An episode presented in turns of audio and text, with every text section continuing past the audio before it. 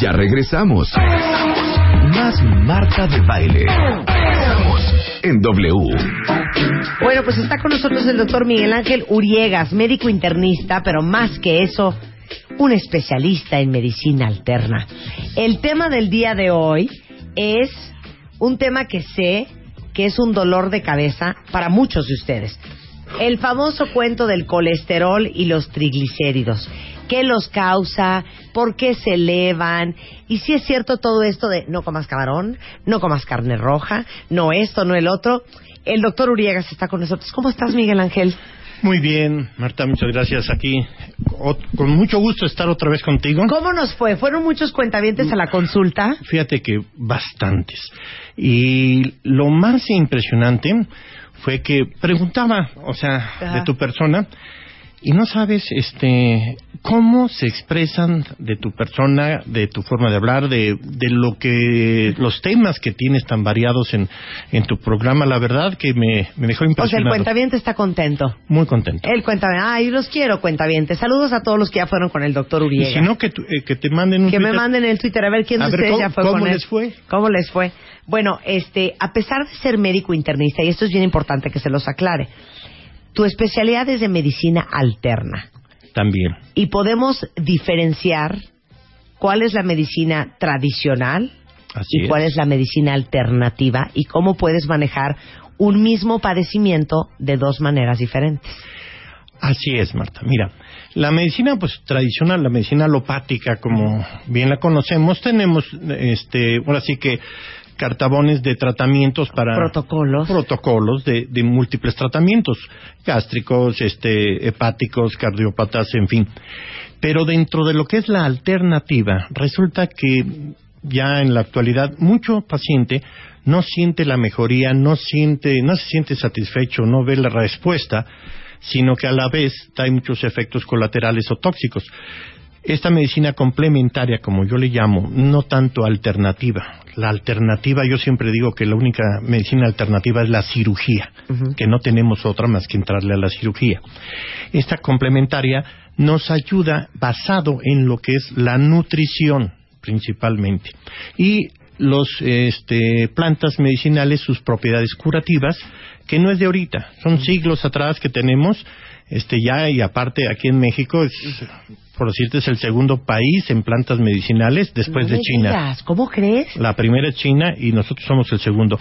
Perú se cataloga tercer lugar. Oiga, eso está muy fuerte, ¿eh? porque en China las farmacias entras y hay, pues, ahora sí que un paquetito de hongos secos, pero los ojitos de un tiburón para, para, para lo que viene siendo la, la alopecia, o sea, unos, ah. unos remedios Viboritas, ha sido una farmacia china. Ah, sí, y la, y la medicina ayurvédica, que es la hindú, también es milenaria.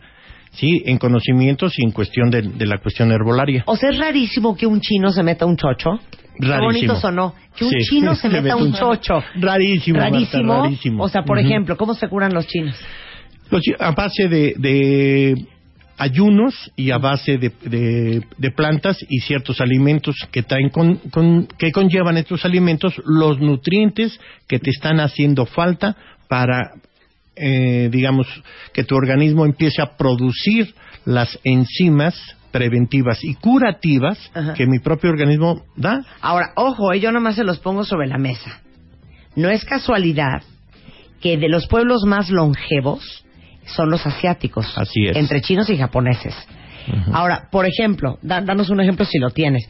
Si un chino se enferma de algo, ¿cómo se cura? Por ejemplo, del estómago. si te sabes algunas de las curas. Son raíces, son, usan principalmente las raíces de ciertas plantas. En esto, este, la, tipo castela, el mismo, este, boldo. Lo, lo, usan, se preparan sus tés, se preparan sus preparados, sus cataplasmas, se los toman o muchas veces hacen este lo que conocemos aquí como chicle, gomas, para estar masticando y la depuración entre la saliva y ese chicle sacan ciertos tipos de enzimas y que son que se curan así y les para la diarrea, les paran este sus cólicos, en fin. La vez pasada te hablaba sobre una planta llamado tumbapaqueros.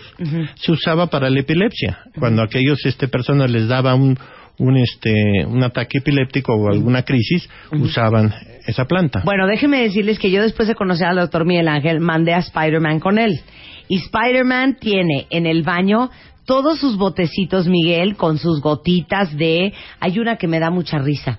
Chaparro amargo. Así es. Chaparro amargo, se toma una cosa que sabe a pinol. Está formalísimo con sus gotas y El sus pinol precisamente son los ácidos grasos mo- modificados que evitan que ese colesterol se eleve y ayudan a mejorar la circulación periférica evitando que se las placas de, de grasa se atoren en las arterias. El chaparro amargo es un antiparasitario que se usaba, te digo, desde la colonia y aparte es antiflatulento, evita la formación de gases dentro del intestino y ya no andan tan incómodos todas las personas.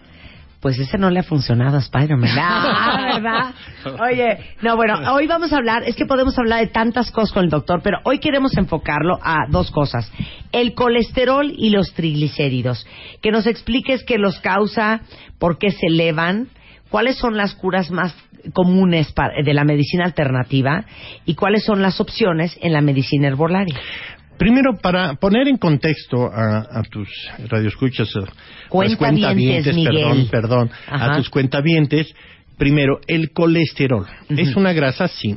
Nosotros, como seres humanos, producimos el 75% de colesterol. ¿Sí? ¿De dónde? ¿De qué alimentos? Muchas veces dicen, ah, pues los produzco de, de las grasas y de las carnes que, o la grasa que ingiero. No.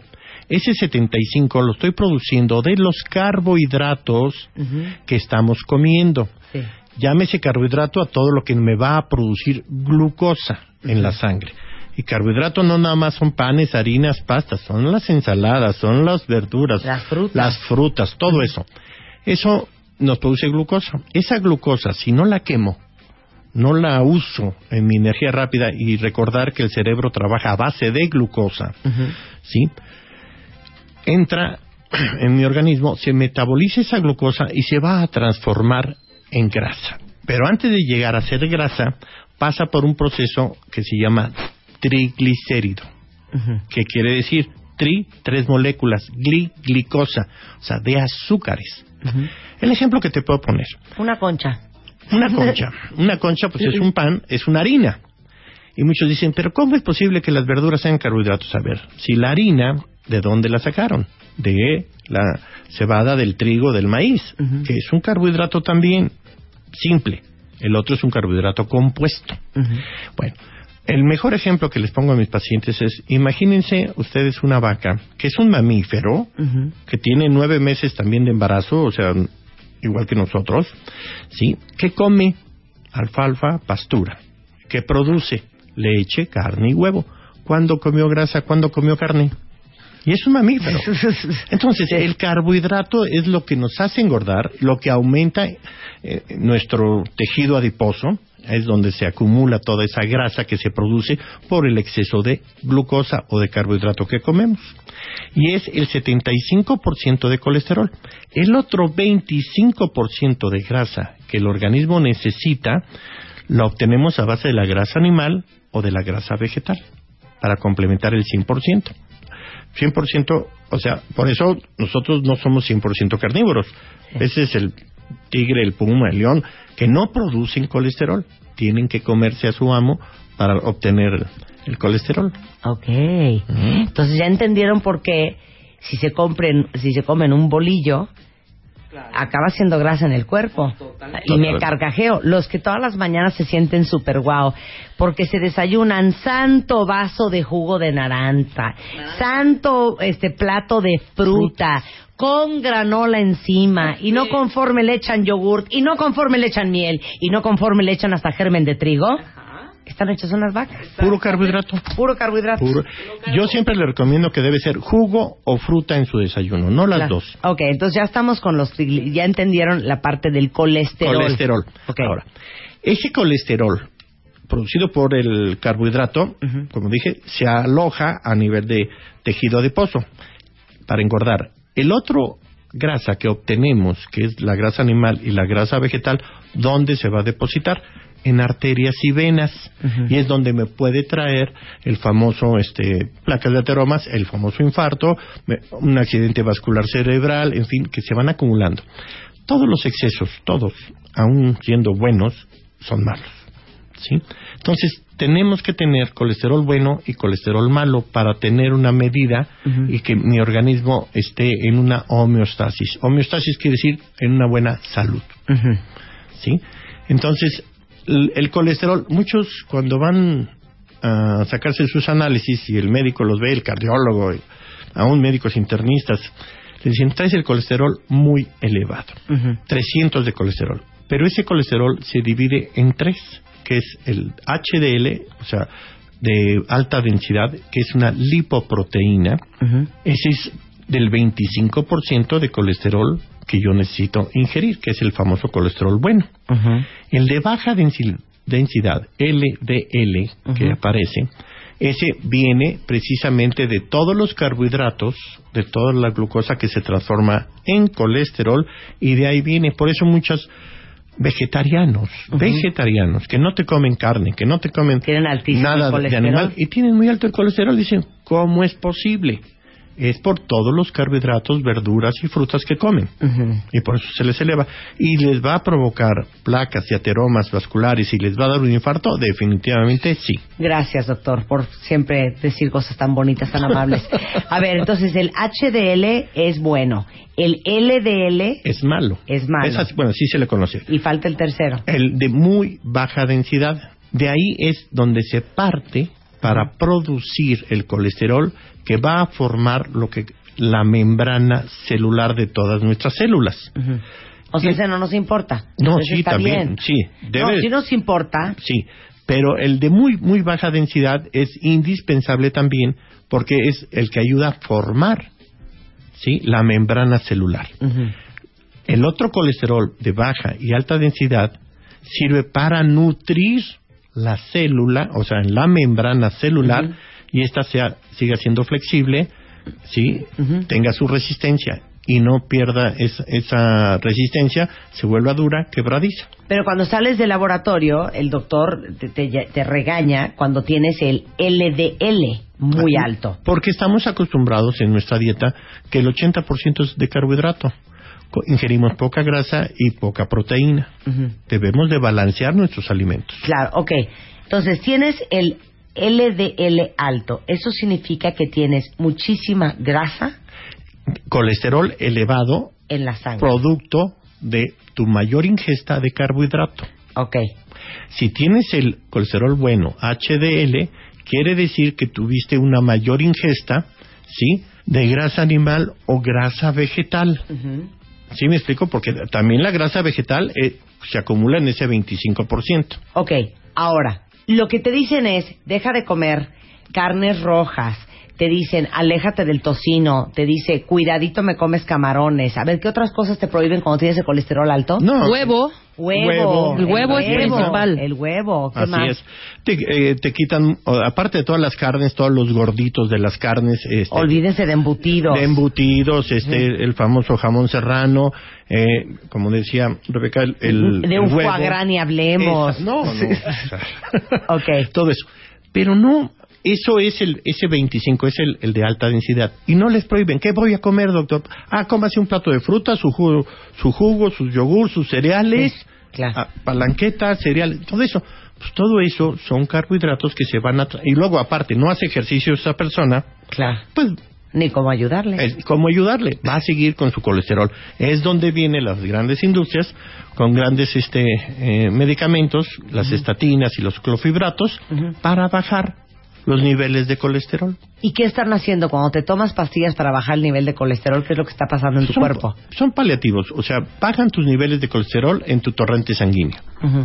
Pero no estás quitando la raíz del problema. Claro. La raíz del... Sigue comiéndote el carbohidrato y vas a seguir produciendo colesterol. Por supuesto. Pero entonces, ¿por qué los doctores te mandan a, dejar de comer toda esa lista de cosas? Y vuelvo a lo mismo, falta. Nosotros cuando salimos de la carrera salimos con orejas de burro o lo que sigue en cuestión de nutrición, ¿sí? no aprendemos nutrición. Cuando ya nos enfocamos y aprendemos lo que es la nutrición, que es la base de la salud para todo, ¿sí? Es cuando cambiamos y empezamos a darle opciones al paciente. Y aparte, verlo en forma integral. Ah, nomás veo tu corazón, tu colesterol y ya. Y sus emociones, su cuestión vascular, ah, ese vete con el vascular periférico o vete con el este gastro. Tú lo ves integral. Yo lo veo integral. A ver, pero a ver, ahí te va una pregunta. Si tú tienes, porque ojo, cuatro de cada diez adultos mayores padecen niveles elevados de colesterol y el 80% no tienen ni idea. Y según la OMS, la Organización Mundial de la Salud, anualmente se mueren en el mundo 17.5 millones de personas a causa de este inactividad física, mala alimentación, este enfermedades cardíacas, accidentes vasculares cerebrales, como lo decías tú, Miguel. Ahora, tú lo ves de manera integral. Así es. O sea, no es solamente mandarte un chocho para componerte los niveles de colesterol en la sangre. Así es. Es de veras hacer consciente a la gente que tiene que haber un cambio de vida. Y hay alimentos que debes comer si tienes el colesterol alto y que te ayudan a bajarlo. Y, alimentos que no debes de comer. Así arráncate. Mira, al decir en forma integral es ver exactamente su nutrición. su estado eh, de salud actual en relación a su ejercicio y estado físico y darle al paciente lo que requiere, puedo darle los, los medicamentos. Si hay un, colesterol muy elevado, le doy un clofibrato o unas estatinas para bajarlo, pero son los menos. Cuando el paciente entiende lo que le está pasando y es explicárselo y hasta hacerle un dibujito muy fácilmente, tenemos el 50% de cura. Entonces, ¿y qué les das? A ver, danos todo el programa para alguien con triglicérido alto y triglicéridos. Les doy un régimen nutricional donde bajamos principalmente, reducimos, no quitamos los carbohidratos. Aumentamos la proteína con poca grasa, o sea, una proteína, digamos, magra, principalmente el pescado, este, no, y un buen filete, pero sin tanta grasa. ¿sí? Este, les damos más proteína. Les damos un poco de grasa que puede ser por medio de aguacate, por medio del aceite de olivo, sí, o bien unos, unas barritas de tocino, tipo microondas, que los meten tres minutos en el microondas, sale crunch, creo que, y salen deliciosas, mm. sí, y punto. Les damos, y pueden comer su huevo. Mira, en Estados Unidos o en Europa, el desayuno famoso este que se da ya, pues es puro carbohidrato, no dan huevo. El mexicano, el latino, si se levanta y no desayuna unos huevos, sí, ya no, no, hay desayuno. Claro. Punto. Claro. Entonces, en México, vamos a dárselos. Hace rato mencionabas el camarón. Mira, eso ya es este falso. El camarón no te eleva el colesterol. Sí mm. tiene ciertos grados de ácidos grasos, pero no te va a elevar el colesterol. Fue un estudio que sacó a principios del 2000 en Finlandia, sí, sobre el, el camarón y es mentira, no eleva el colesterol. Puede elevar más el colesterol un cereal que el camarón, en ese sentido. Entonces, ¿qué les doy? Les hago un régimen nutricional, les empiezo a dar este bueno, yo manejo lo que son los ácidos grasos modificados que te dije y la famosa hierba del sapo. Un estudio que se hizo allá en Chapingo hace años, ahora sí que el siglo pasado, ¿sí? Este, y sobre ella, yo eh, la modifiqué sobre ese estudio, hago un extracto porque me dedico más a los extractos, ¿sí? Y eso baja también los niveles de colesterol, quita el lodo biliar a nivel de vesícula, mejora y este, la obstrucción a nivel renal para que tenga una mejor micción. La hierba del sapo hace... La hierba del sapo. sí. ¿Pero qué hace en el cuerpo esa hierba? Reduce, va y, este, y el colesterol circulante lo atrae y el metabolismo del hígado lo metaboliza y lo podemos sacar al exterior. ¿sí? Así de sencillo, digo, para...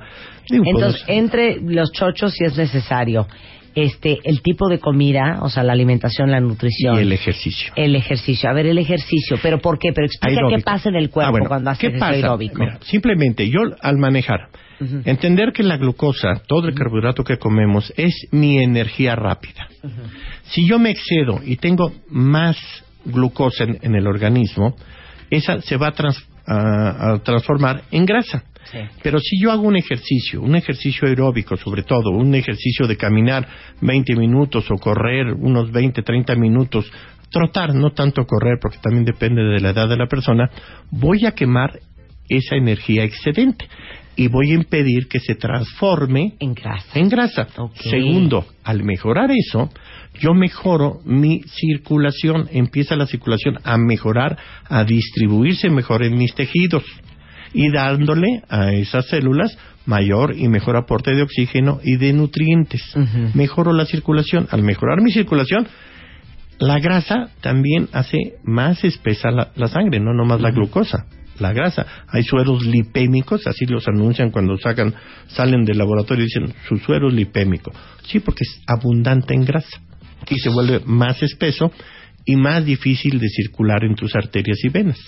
Entonces, al hacer ese ejercicio, tú estás consumiendo esa energía rápida que te la puedes acabar a los 15 minutos 20 y posteriormente empiezas a usar una grasa lenta o de reserva que es esa energía, esa grasa. Ah, ya entendí una cosa muy buenísima. ¿Cuántas veces hemos discutido el tema del ejercicio? Que los primeros 20 minutos estás quemando no grasa, sino carbohidratos. Así es. Y a partir de los 20 minutos de estar trepada en la caminadora, y ojo, no tienes que estar sudando como puerco en cautiverio, tiene que ser en tu zona de quema de grasa, es donde empiezas a quemar la grasa acumulada. Ah, exacto, que Ay, va, que mira, va ponme la tejido Virgen de adiposo. Guadalupe. Sí, o la sea, tú ya feliz.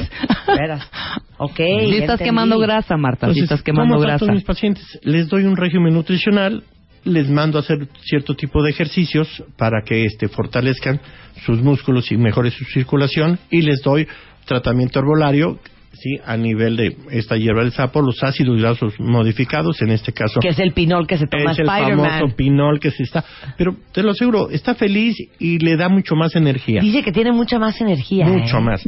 Pasa esto, estos, este, el famoso pinol, son omega 3, son eutacoides. Hay los omega 3 a nivel salmón o de sardina, que son los ecosanoides.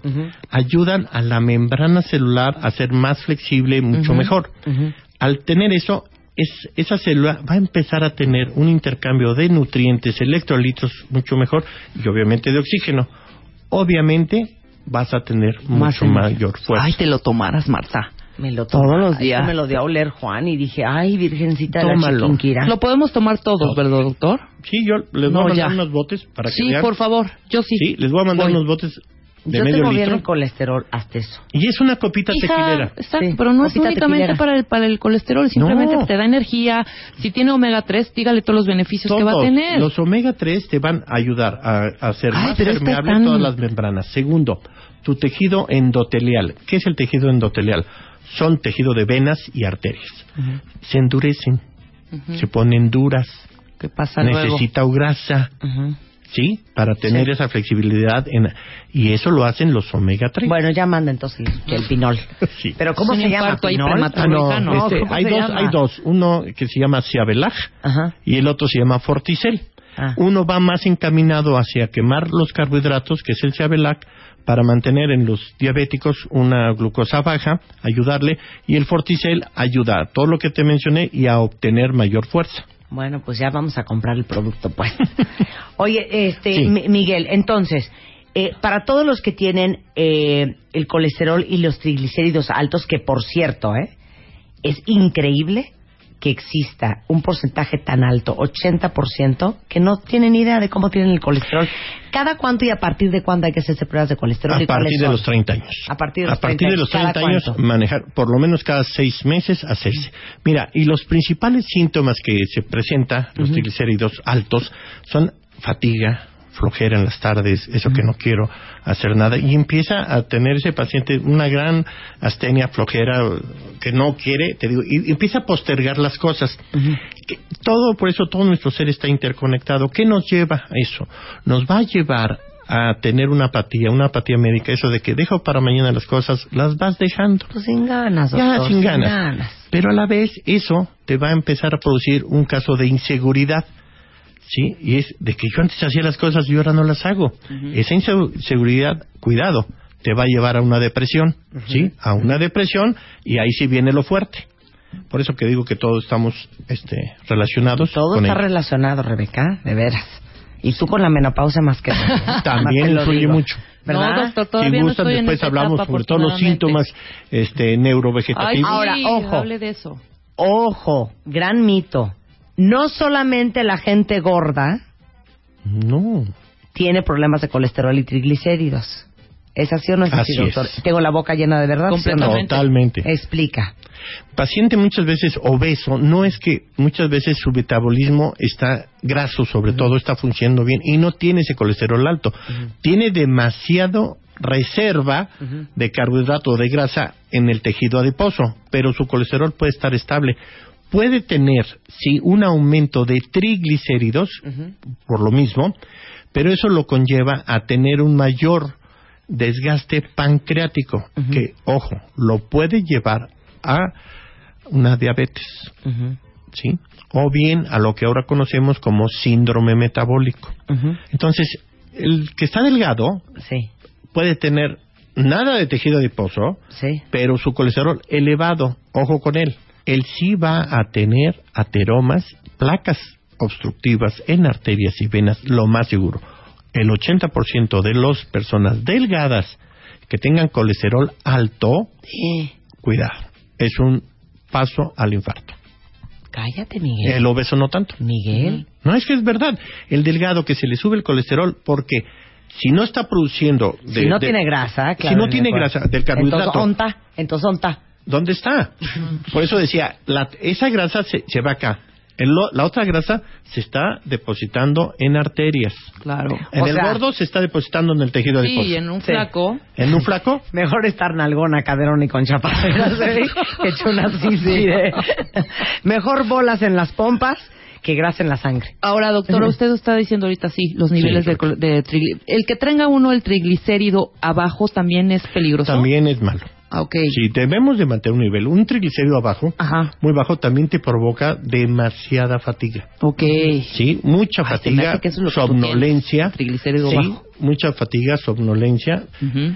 Y este y sin ganas de hacer nada, ¿verdad? Así que muy ¿Un apática. mal humor? ¿Un mal humor? Eh, ¿Habrá un mal no, humor? fíjate que el mal humor ya puede ser carácter, puede ser por otras causas, ¿sí? Pero no, no, el triglicérido no, no da mal humor. Pero sí cansancio, Sí, bostezos mucho. a cada rato. Ajá. Te digo una Ganas cosa, ¿saben qué es precioso este programa? Que no se han fijado que Rebeca y yo de todo padecemos. De todo padecemos, todo tenemos, todo nos ha pasado. Tenemos todas las heridas de la infancia, todas las enfermedades, todo tenemos. Ya nos ha en afectado mucho en, nuestro- en ya estamos en el- ya- en la menopausia, Y- y- todo nos Pero ha hay, dado. hay que vivir ese, ese climaterio bien. Ok, bueno, de eso vamos a hablar más adelante. Prometo que Ya regrese el doctor Uriegas, que lo encuentran en el 55 75 38 10 o 53 35 17 91. Gracias, Doc. Muchas gracias. Hacemos una pausa rapidísimo, ya volvemos después de este corte informativo. No se vayan. Si eres de los que ni Face, ni Tweet, ni Mail, todavía tenemos teléfonos. Llámanos. Lada sin costo 01807 18 14 14 y 51 66 8900. Marta de baile en W.